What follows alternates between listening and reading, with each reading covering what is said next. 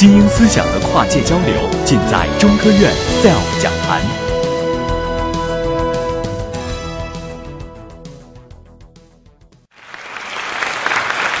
各位尊敬的来宾，我叫陈一舟，我今天演讲的标题是“互联网和未来世界”。未来世界对我们来说是一个非常神奇的一个世界。那么我们的未来是怎么样的？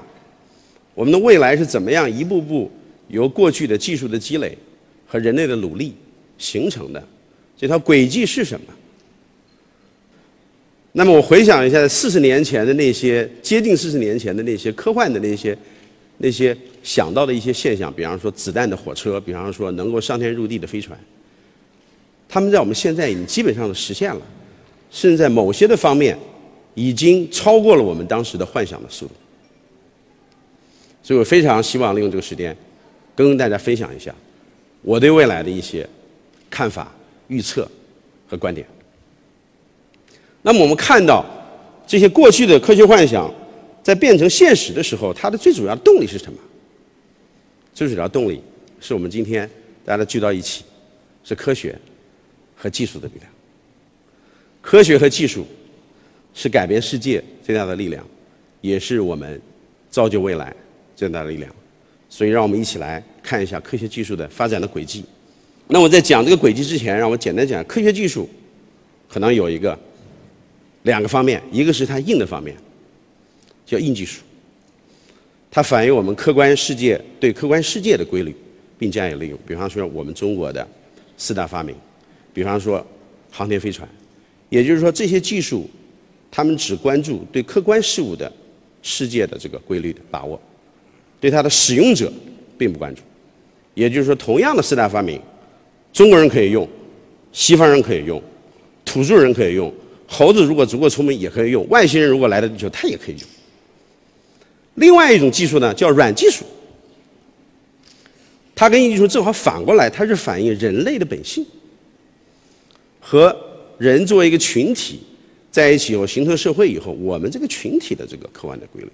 比方说，我觉得人类历史上最伟大的一个软技术是家庭。家庭不是有了人类以后就有的，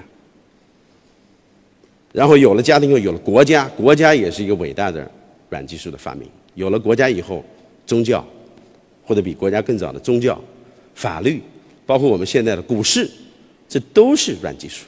软技术大幅度的提高了。凡是有人参与的这种社会活动的效率，那我们看一下软技术和硬技术在过去几百年的发展，然后我们来预测一下可能在未来他们将会怎么发展。我们以中国的四大发明为例，那么四大发明中的造纸术和印刷术，自从在中国被发明以后呢，通过阿拉伯人传到了欧洲。然后在十四世纪末的时候，被一个马丁路德的一个牧师发现了。然后呢，他把当时这个在欧洲的圣经，当时欧洲所有的圣经都是拉丁文的，因为是罗马人的这个他们的国教。然后他全部翻译成了德文，翻译翻译成德文，然后让德德国的老百姓和天主教徒看到了圣经，第一次看到了圣经。然后呢，引发了这个新德国的新教的革命。新教的革命解放了生产力，然后又导致了几十年以后的在意大利的这个文艺复兴。文艺复兴呢，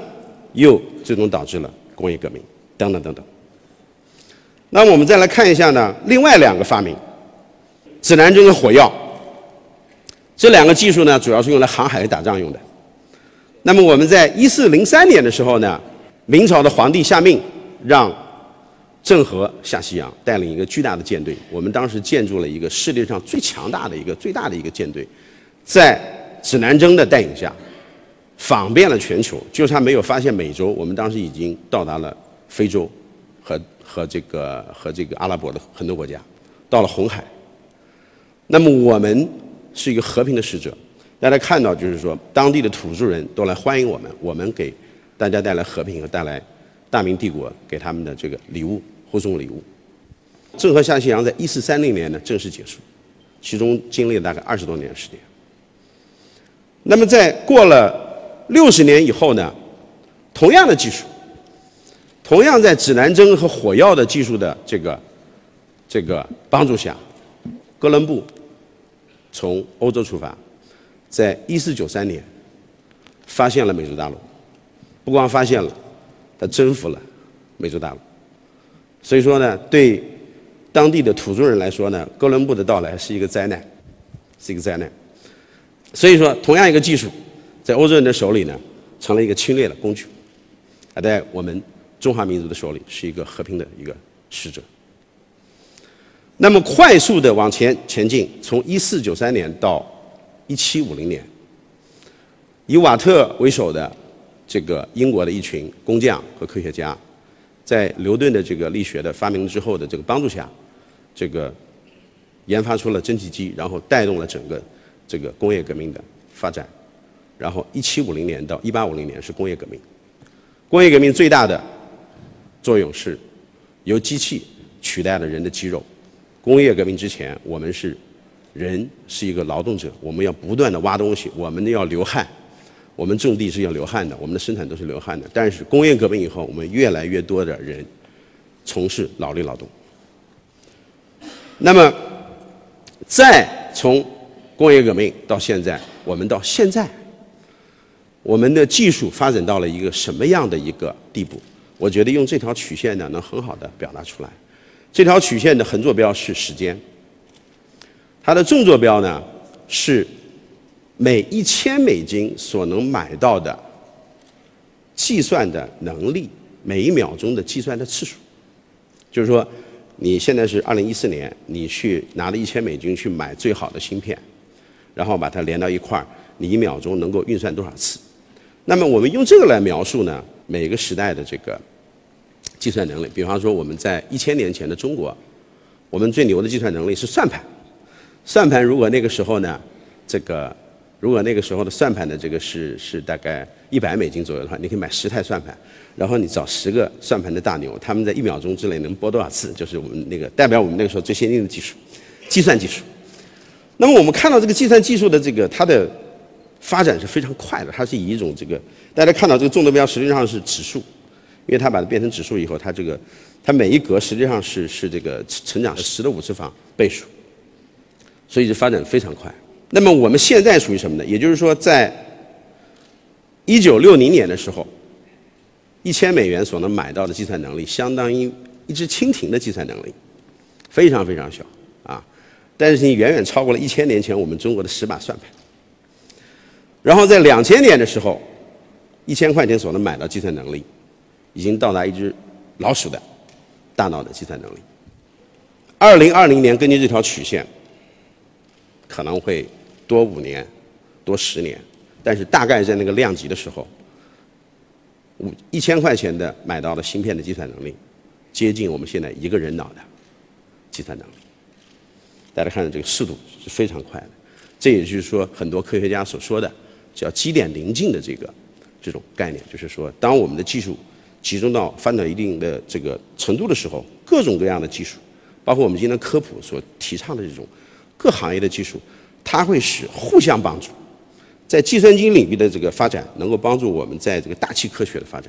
大气科学的发展呢，又使我们可能能够找到更好的这种生产的方式，更好的这个提高生产效率，又让我们的计算机能发展得更快。那么照这个规律的话呢，到二零五零年，大家看到这张图是在一九二几年的时候，这个量子力学的一群泰斗在欧洲的一个学术会议上的。照片，他们是全全世界那个时代最聪明的一群人，但是在二零五零年，一台一千块钱的美金的电脑，他们的计算能力将会超过人类所有大脑的计算量的总和。不管是二零五零年，还是二零六零年，还是二两千一百年，其实都差不了太多。世界发展的速度，技术发展的速度，在以指数级的速度在飞跃。那我们现在是一个什么样的时代呢？我找了半天，我们现在正好在老鼠和那个老鼠和人的大脑之间，所以我叫做兔子的时代。我们是兔斯基的时代，二零一四年是 to C D 时代，我们一千块钱的一个大脑呃一个电脑，它的计算能力相当于一只兔子，反正比老鼠大概先进一些，但是远远不及人。那么那我们这个时代最先进的技术是什么？也许是互联网，也许是超级的计算机。那我是搞互联网的，我跟大家简单的分享一下互联网这个先进技术的特点。我个人认为呢，它的特点有两个，一个是分布式的计算。它联网以后，它每一个计算的设备都是分布式的。当要完成一个任务的时候，它是所有的计算机一起来工作，一起来协调，而且可能自动协调，它可能没有一个没有一个集中的一个控制区。第二个特点就是所有人参与，所有在网络上的这个人都来通过计算机来参与这个网络。我来举两个例子来说明一下互联网的一些最新的技术怎么样反映这两个特点。大家知道现在非常火的比特币，是比特币是一个非常神奇的一个事物。我个人认为比特币的发展会非常的大，因为它有所有货币的优点，而且它的优点更强大。它可能有一些缺点，比方说有些安全性还没到，但是我觉得发展一定时间，安全性也能解决。所以这就是一个典型的例子，分布式计算，因为比特币没有一个中行，没有一个中央银行来管理的。比特币的这个网络的管理是每一个使用比特币的人他们的手持设备或者他们的电脑来承担着这个网络的一个维系和认证的工作，每个人都参与，每一个使用比特币的人来参与建设这个网络。那么现在非常流行的这个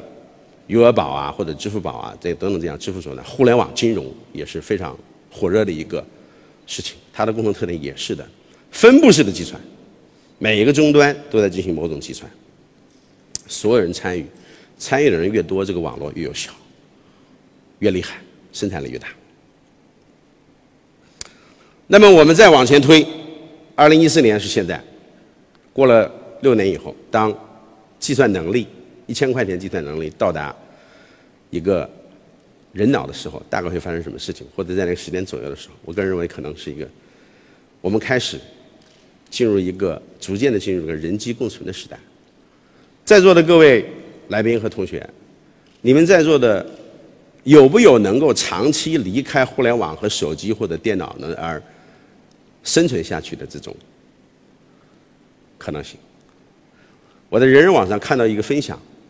讲马斯洛的基本的需求，它上面最上面是自我实现，最下面是生理需求。有位同学在下面再加了一个，我对 WiFi 的需求比生理需求更加强烈。离开了 WiFi，比离开水更加难受，至少在五天之内更加难受。所以我们已经离不开互联网了，我们已经离不开机器了。从某种程度上来说，我们已经开始和我们的手机和计算机共共生了、共存了。共存是什么概念？是像这样一样，在你肚脐眼上加一个这个 U U U S B 的接口，就是共生吗？如果你天天离不开手机，即使你插的是不一样的电源，对吧？我们是吃东西，手机是插电源。我们即使不是用一个能源的锁匙，但是我们我们如果离不开的话，我们是不是已经开始了共生？所以说，如果现在我们已经开始了共生，那二零二零年我们将会产生更加深度的共存的一种状态。那么在二零四零年的时候呢，大家记得刚才那条曲线。二零四零年的时候呢，一台一千块钱的电脑的计算能力已经远远超过了一个人脑的计算能力，可能是到了一千、几千个。我们将会大批量的生产机器人，来取代我们的，不光是体力，把我们体剩下仅存的一些体力的活动全部都解决，而且可能还解决我们大量的这个脑力劳动。程序员可能要失业那个时候，为什么？那个时候机器人的生产编程不靠人了，我们用计算机来编程，用我们用机器人来编程，它永远不会出错，它编的特别快。你编一年的这个软件，它一秒钟就编出来，而且不会出错。二零四零年可能会发生这个事情。再往前走十年，机器人非常强大，他们都联网，他们都可能都会有自己的思想，一定会有自己思想。当一个大脑足够的复杂的时候，它一定会有自己思想。我们怎么样和人和机器是共生？我们甚至会有对弈。我们现在已经离不开我们的手机了，但是它明显是我们的仆人，我要把它砸了就砸了。但是当你的旁边这个仆人比你肌肉更强大，比你的脑子快一千倍、一万倍、十亿倍的时候，你砸不掉他。他会想：哎，你跟着我干嘛？你天天跟着我干嘛？对吧？你能干什么？所以在二零五零年的时候，当机器人非常发达的时候，我们将会最终面临一个跟机器的对弈。那么，如果我们和平的解决这个问题，如果我们找到了一种跟机器人这种高等的机器智慧共生的一种办法的话，我们将会进入我们人类的下一个世纪，走出地球，跟很多的科幻小说一样，走出地球，进行星际的旅行和生存。因为那个时候，对我们最重要的，可能环境可能并不是那么重要，只要有足够的能量，可以造出世界上最好的环境。我们将会在全世界去旅行和探索，寻找更大的能源。那如果我们能够使用一个整个恒星的能量的话，我们可以建设一个什么样的文明？很多的科幻小说里面提到这种可能性。我觉得，如果能走到那一步的话，还是非常有意思的。但当我们走到那一步之前的话呢，我们当中的很多的这个思想家，比如说史蒂芬·赫金先生，在最近几年针对这两个非常未来的课题，说过一些预测，或者是一些一些警告或者一些注意的事情。比方说，他说，在一个呃 BBC 的纪录片里，他说外星人肯定是存在的。所以我们尽量要避免接触。他为什么说这话？他说，当因为当时这个地球上有一个探索外星文明的这么一个一个 program，是对远处的这个星球发射各种信号。实际上，对一个非常先进的一个人群去主动打招呼是蛮危险的。你不知道他对你好还是对你对你坏啊？因为哥伦布和美洲的土著人之间的悲剧已经发生过一次了。这种悲剧很可能会发生，所以说他说外星人肯定是存在的，但是要尽量避免跟他接触，晚一天发现，多一天机会。所以我们讲了很多未来的很多有意思的事情，到最后的这个一个部分，我来想提出一些问题，激发大家的对未来的这个兴趣探索，对科学的这种爱好。我的第一个哲学问题是，我刚才提到有硬技术和软技术。那么硬技术和软技术哪一个更重要？我认为在未来的这个世界里面呢，可能软技术对软技术的研究更为重要。原因是机器人，机器人的程序需要人来写。我们要加深对自己人性的了解，对我们人类社会的一些最基本的一些这个一些特征的了解。我们写出来的机器人的城市，或者这个让这些机器人管理这个机器人，或者让这个机器人能够能够自我生存、自我发展下去的这这套体系，不至于崩溃，不至于崩溃。那么要发展出非常先进的机器人的技术，要充分的利用计算、计算机的技术和计算的能力，我们首先要建立一个体系，这个体体系是稳定的，这个体系是安全的。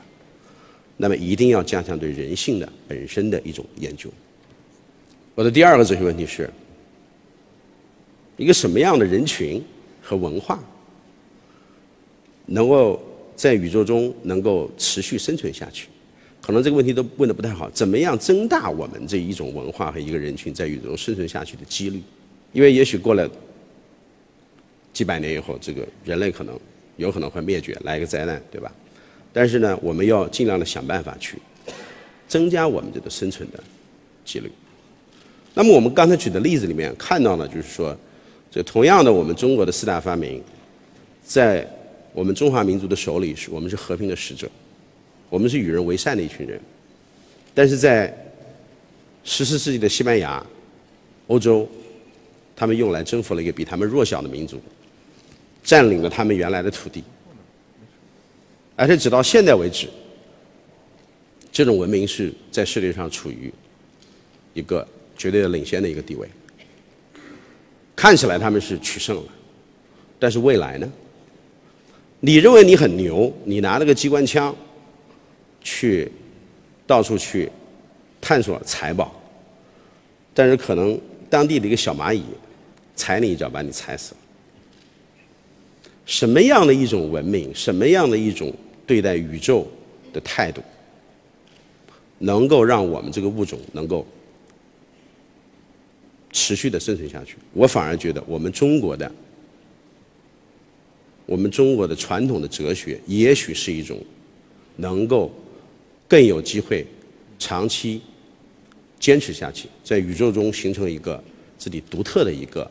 这个生存的环境的这么一种。哲学，我不知道，但是我想也许有可能。我的最后一个问题呢，就是说，可能是最尖锐的一个问题，就是我刚才也提到，就是在当你旁边有一个二零五零年的时候，我们在座的同学，你旁边会有一个一一个机器人，这个机器人比你聪明几万倍，世界上所有的知识他都知道，你问一个问题，他马上给你答案，然后。你的价值是什么？工业革命来之前，我们的价值是我们的肌肉和大脑；工业革命过了以后，我们的价值变成只有大脑。出现比人的大脑更牛叉的东西的计算机的时候，我们的价值是什么？这是一个非常有意思的问题。我也最近一直在考虑，我没有得到结论，但是我想到了一些东西，有一些我们现在看起来非常不起眼的。但是与人人性与生俱来的，在我们原始人的时候，我们就在从事的一些活动，艺术的活动。比方说，我们的原始人在墙上面会画他这个狩猎时的这个这个景象，他会有各种音乐。我觉得艺术的活动、哲学的活动，包括我今天问的这些问题，哲学的活动，包括人类的情感。可能是机器所不具备的，我只能说可能。也就是说，至少现在看起来，机器最擅长的是处理数字信号，人类的大脑所最擅长的处理是模拟信号。当然，我觉得也不排除，就是当一个数字的一个计算能力足够大，那那个 storage 足够大的时候，就存储足够大的时候，也许用数字信号可以去进行模拟信号的处理，而且也会强大。我不知道，但是我只知道。在现在我的角度看起来，我们和机器最大的差别，是我们有很多的艺术情感说不出来的一些跟人的人性非常直击人心的东西，机器人没有。我跟大家描绘了一个未来的愿景，未来可能会发生的事情，他们发展的主线是由计算能力的迅猛的提高。来决定的，这个是我们技术发现，这个是我们技术技术前进的一条时间轴，而且可能也是一个不可阻挡的技术的洪流。一旦技术到了，一定有人会想到去用它。我们不去发展机器人，别的国家会发展机器人。那么在这个一起的大家的竞争的情况下，这个世界往前前进。我觉得，我不知道是中文里面。最难说出口的四个字，但是中文里面同样也有四个字，是最有力量的，就是我想知道。我们希望我们更多的知道，因为我们不知道。谢谢。